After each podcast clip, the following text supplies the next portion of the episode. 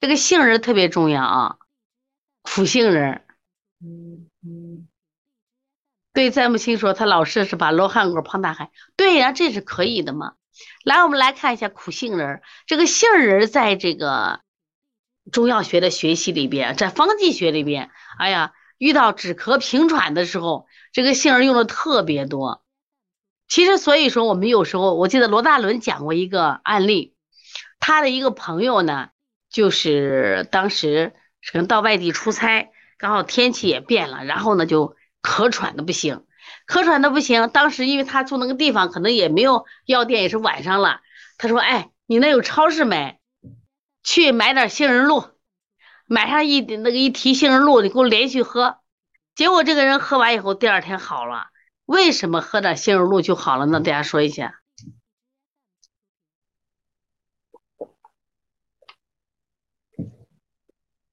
注意，杏仁就有止咳平喘、润肠通便的作用。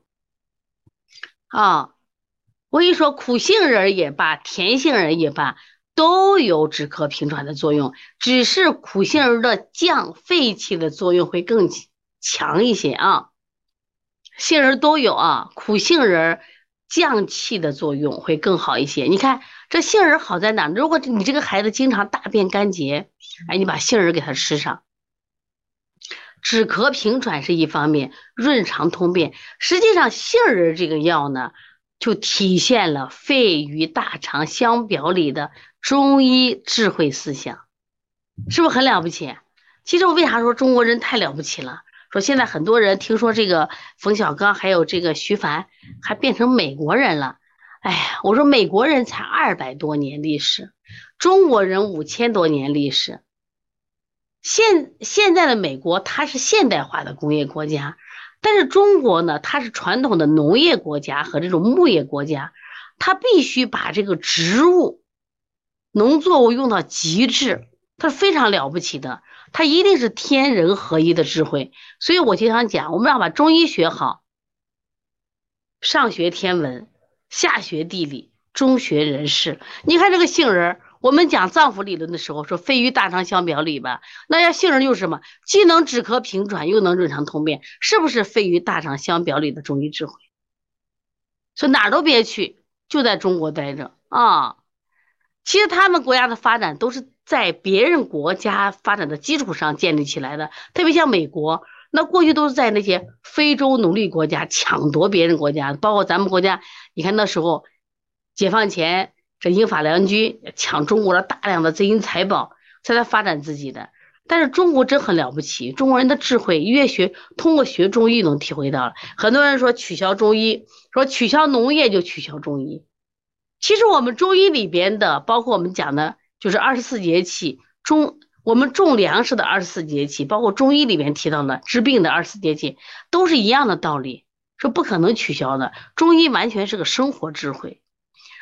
好了，他第一个能不能治咳嗽？治咳嗽的气喘，你看气逆，他一般的咳嗽我还不找杏仁儿，就那个气机上逆的时候一定要找他。第二个下焦不通的时候要找他。所以如果我们在临床中遇到这个小孩儿，拉屎拉的也不好，啊，口中还带喘，哎，气往上喘，你就记得给他吃点杏仁嘛，让他妈买点杏仁露，知道吧？说阴虚的咳喘和大便溏泻者忌用，知道吧？啊，忌用。就杏仁露它本身就就能治疗，还有那种孩子咳嗽的孩子，你给他让他热一热啊，热一热。比如说你不要喝太凉的，热一热吃这个。杏仁，杏仁作用特别好。等你们学方剂的知道了啊，方剂里边的这个杏仁作用特别大啊。其实杏仁还有个作用，它还可以宣消上焦的肺气。当上焦，比如说我壅闭了，像我们著名的三仁汤，杏仁在上焦宣通气机也非常了不起啊。把杏仁记住了没有？那么平常我想问呢，平常你们吃杏仁吗？来吃杏仁的说。说一下啊，我经常吃，或者说你不经常吃，来说一下。从今天开始，其实杏仁可以经常吃一点啊，杏仁，因为首先它可以润肠通便呀，特别是我们的父母，他都年龄大了，他们现在这个肠道开始开始什么呀，就不润泽了。不润泽的时候呢，你让他吃点杏仁，润肠通便，润肠通便啊！你现在买超市里边的，超市里边的知道吧？没问题啊。超市里边的，它杏仁都处理过的，没有什么没问题。你看都是炮制过的了啊。杏仁露可以吗？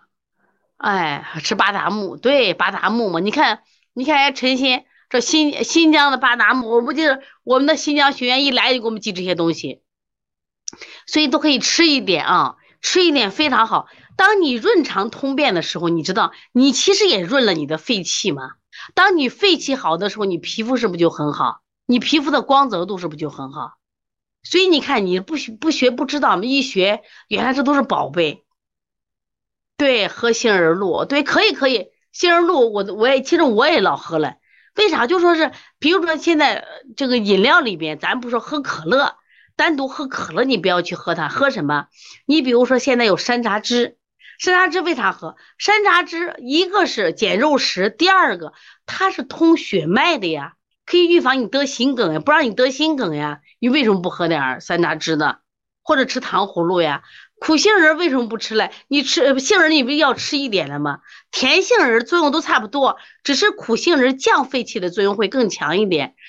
杏仁，杏仁吃一点，润大肠，它也润肺呀，不光止咳平喘呀，对不对？其实也，它反过来你想，它能干什么呀？润肠通便，止咳平喘。它其实无形中，我们想，它也可以调理我们肺的宣发和肃降嘛。哎，就是喝上嘛。对，言说一这个，你本来大便溏泻的就不要吃了啊。因为这个。